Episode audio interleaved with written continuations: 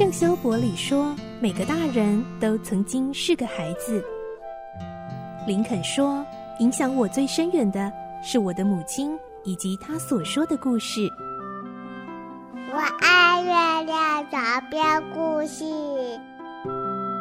晚安，月亮床边故事。小青姐姐邀请每一位大孩子、小孩子一起听故事，不管多忙，也要和你一起听故事。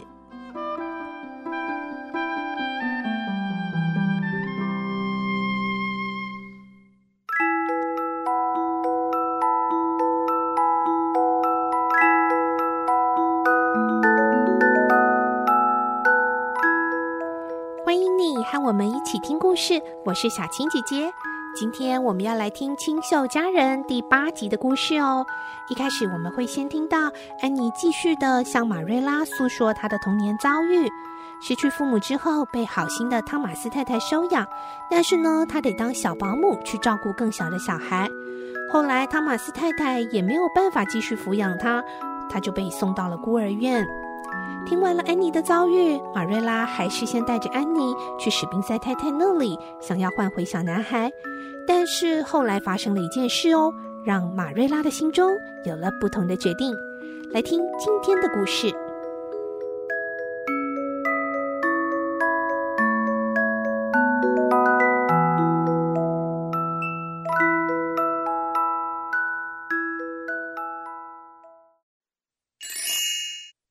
清秀佳人》第八集《马瑞拉的决定》。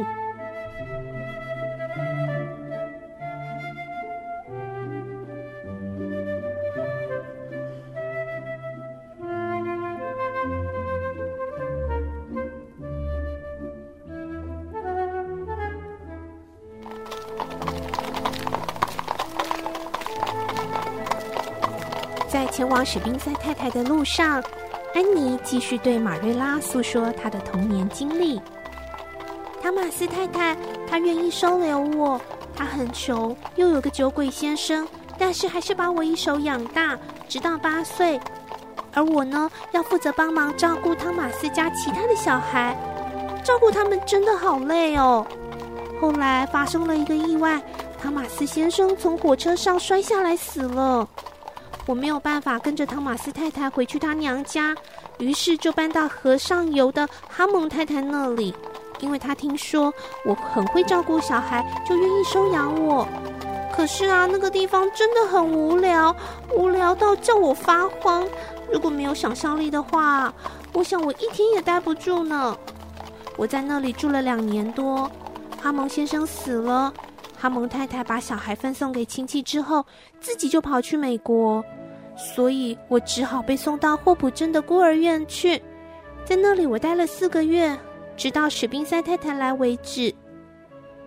安妮说完，如释重负地叹了一口气：“哎呀，这个就是我过去的故事，怎么样，很无趣吧？”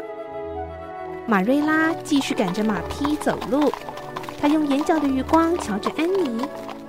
那汤玛斯太太和哈蒙太太对你好吗？嗯嗯，我觉得他们想对我好啦。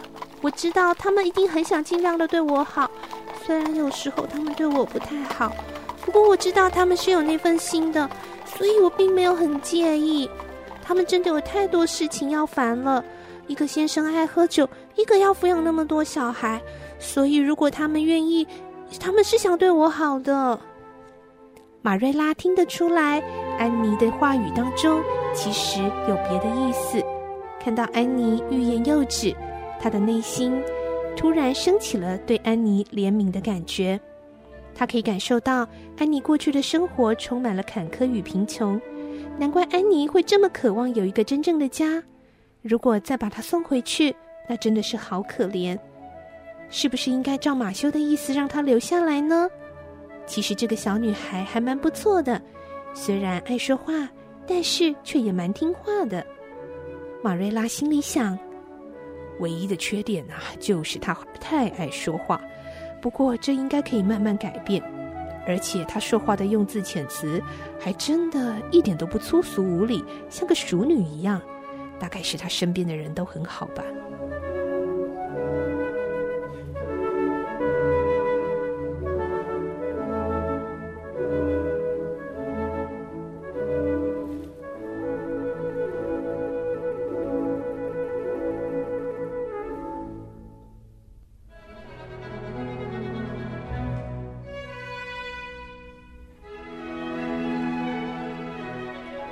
最后，他们终于到了史宾赛太太的家。史宾赛太太看到马瑞拉和安妮的时候，脸上露出了惊讶和欢迎的表情。马瑞拉直接切入正题，告诉慈祥的史宾赛太太，马修和他要的是大概十或十一岁的男孩。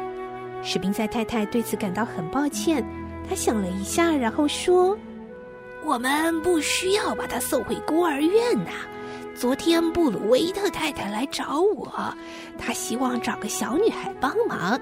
我想啊，安妮正是她所需要的。这位布鲁威特太太，马瑞拉也只见过一次面。她的脸长得又小又尖酸刻薄的样子，骨头连一点赘肉都没有。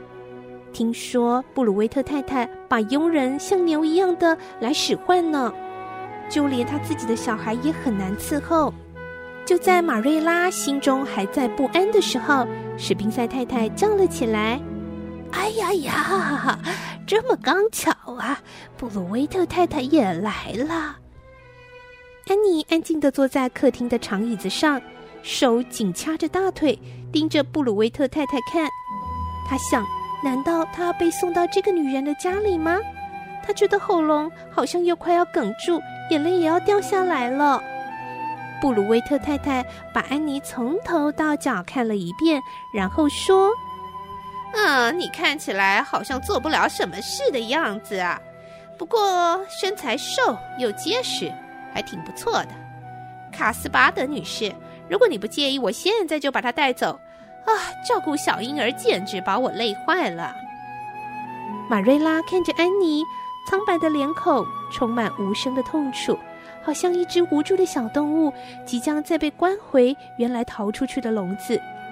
马瑞拉决定，她绝对不会不负责任地把一个敏感、情感纤细的女孩交给眼前这个她自己都很讨厌的女人手中。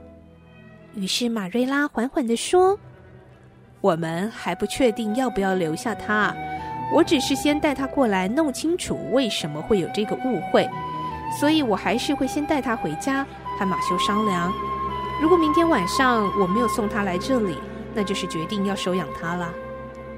听到马瑞拉的这番话，安妮的脸上像是照进了阳光，先前的阴霾一扫而空，脸颊还出现了希望的红晕，深邃的眼睛像星星一样闪亮呢。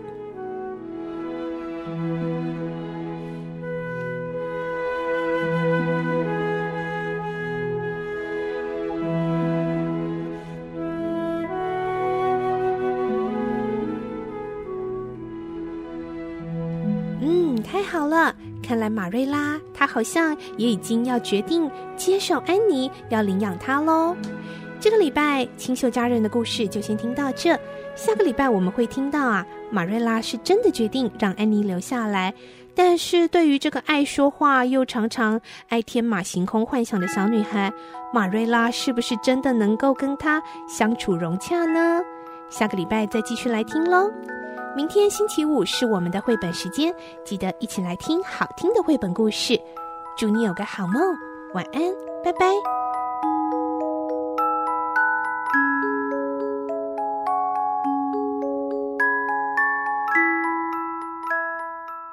小朋友睡觉了，我。